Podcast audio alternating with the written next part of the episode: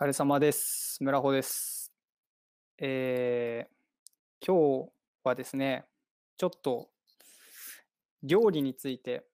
話をしようかなと思ってます。で、ちょっと料理についての話をする前に、えー、と、なんでその料理の話する気になったのかっていう説明からしたいんですけど、実は僕の知り合いに、えー、と、日本料理というか和食をメインで勉強している料理人の子がいて、えー、と僕の同い年なんですけど、まあ、その子から聞いた、えー、となんだろうな日本食の話が結構面白かったんですね。で、えー、ともちろんその子自体まだ全然勉強中の身ですごいなんか専門的なことを超詳しく知ってるってわけではないんですけどまあなんかいろいろとね、え、じゃあこれどういうことなの？どういうことなの？って聞いてるうちに、どんどんなんかその子が日本食について、このディープなところを教えてくれたから、ああ、なんか料理って奥が深いんだなということで、そこでまあ聞いた話を今日このラジオでも言おうかなって思ってます。正直あんまりその超ディープってわけではないんだけど、へえぐらいに聞いてもらえればなと思ってます。大丈夫かな。えー、っと、まずですね、どういう条件があれば、あの、日本食、えー、というよりか、何が揃っていると料理って和食にカテゴライズされるのかというやり取りをしたんですけど、そこで、えー、っと、僕のその、友人が言っていたのは、えー、なんだっけ。まず、えー、作った、えー料理が、えーまあ、自然現象が再現されていることというのが、えー、と和食である条件の一つ。で、あとは、えー箸を使って食べることというのを挙げていたんですね。で、えー、とそのまあ、結構その自然現象を、えー、と表現するっていうのはなんかすごい面白いなと思っていて、まあ、なんとなくその四季を表現してるんだろうな和食はっていうイメージはあったんだけど、まあ、完全に四季だけというよりかはもう自然現象を表していると。でまたえっ、と何かなあの例えばその再現する方法もえっ、と例えば川とか海があった場合まあ川とか海って一般的には青とか水色っていうイメージを持たれると思うんだけど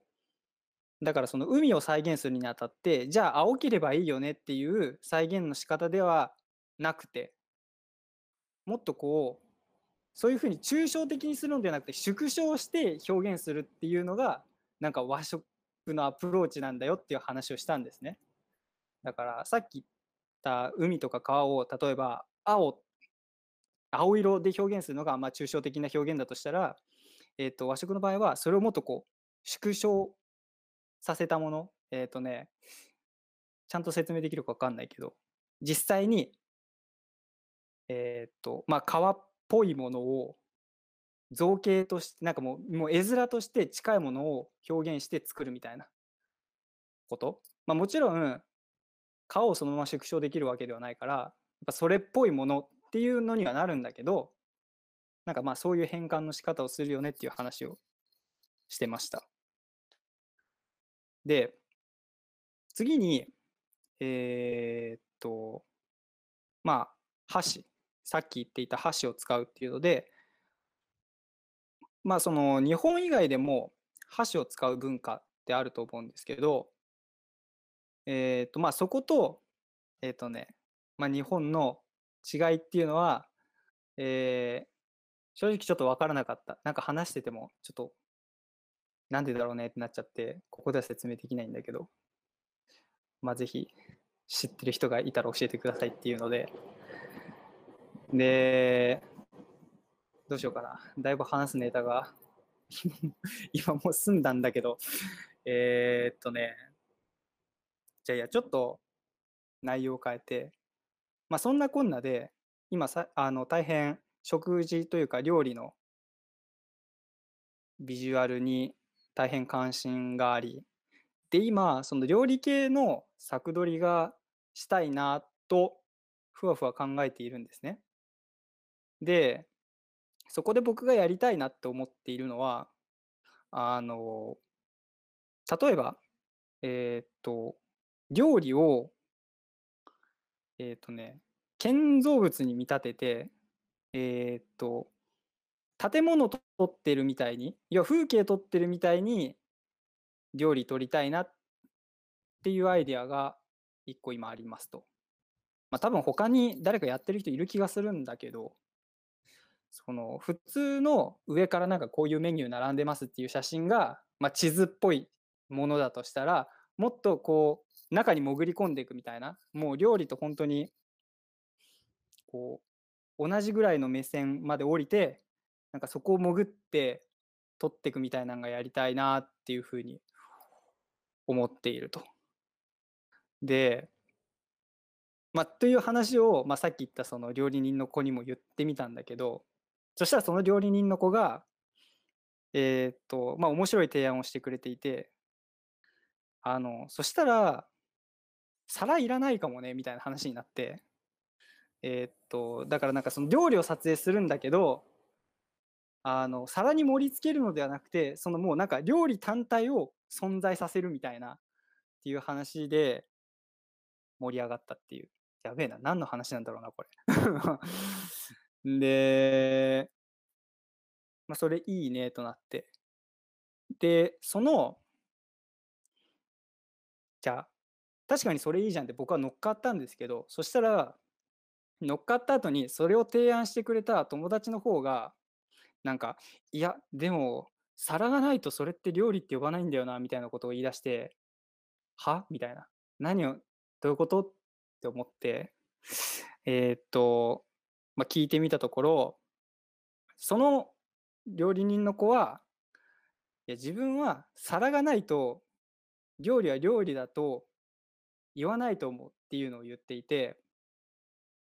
僕はなんか正直それがあんまり納得できなくて、で、もう少し問い詰めたところ、まあ、彼が言うには、例えば食事が、てか料理が床とかに置いてた場合、それって食べる気にならないでしょ？っていうこと言われて、で、そういう食べる気にならないものは、食事じゃないん、てか、まあ、料理じゃないんだ。ということを言っていたと。って言っていたとっていうか、まあ、言っていったんですね。で、まあ、それが彼なりの哲学っぽいんですが、ただ僕はここで、じゃあ、食欲出せたら床でもいいんじゃない？みたいなのを思って、それを提案したら、確かにってなって、で、じゃあ床に置いてあるけど食欲出すにはどうしたらいいんだろうねみたいな面白い話をするところで、ちょっと別の話題になってその話は流れてったんですけど、ぜひなんか、この続きの答えを出せる人がいたら教えてほしいんだけど、とかね、まあそんな話してたりしましたと。うん、すごいなんか、取り留めのない話で大変申し訳ないんですが、他なんか面白い話をしたかな？えーっとね、あとは、あ、そうだ。なんかその子が、その料理人の子が、えーっと、まあ、今日僕とおしゃべりをしていて言っていたのは、なんか、聞かれるのっていいねみたいなことを言っていて、その質問されるのっていいねって言っていて、あの、質問されるとすごい自分の考えが言いやすくなるみたいな反応していいたんですよ。で、僕はなんか知らんけど、まあ、その子にそういう質問してくれてありがとうみたいな感謝をされたんだが、まあ、僕は別に感謝されるようなことをした覚えはなくて、単純に僕も興味本位で聞いてるわけだし、で、逆に、そのこっちが聞いてることに対して、ちゃんとなんか考えを返してくれるのが大変逆にこちらこそありがとうという感じで、まあ、非常に面白い回だったんですが、でも今って結構、なんだろうな、まあ、今回たまたまそういう会話が成り立ったけど、人によっては、なんか聞くと困っちゃう人とかもいる気がしていて、いや、これは、いや、そんなん別にいいじゃんみたいなんとか、それってそういうものだからっていう、逆にそういう解消されると、あんまりなんか、ちょっと面白くないなとか思っちゃうわけで、で、なんだろうな、僕はなるべく、なんかそういう、なんでこうなのかっていうところに対して、なんか面白いって思える人が増えればいいっていうとなんかすげえ変な言い方だけど、まあなんか自分と一緒に遊ぼうぜっていう人に対してはなんかそういう観点が欲しくて。で、なんだろうね。まあ、別にいいんだけど、多分そういう、なんでそうなってるのかっていう分からないものが多いと、多分その人自身、いろいろと大変な場面って出てくるというか、まあなんか迷う場面で出てくるのかなとか思いつつ、まあ、もちろんなんか自分で何でもかんでも答え出そうとすると、それはそれで疲れるんだけど、まあ、結局何が言いたいかというと、そうだな。まあ、なんか、普通に、これなんだろう、あれなんだろうって根掘り葉掘り聞ける人がいたりとか、そういうことができるのってすごい楽しいですよねっていうお話でした。いやー、何の話だったんだろう、今日。という感じで、えー、っと、まあ、料理の話でした。一応ね。というわけで皆さん、えっ、と、最後まで聞いていただきありがとうございました。お疲れ様です。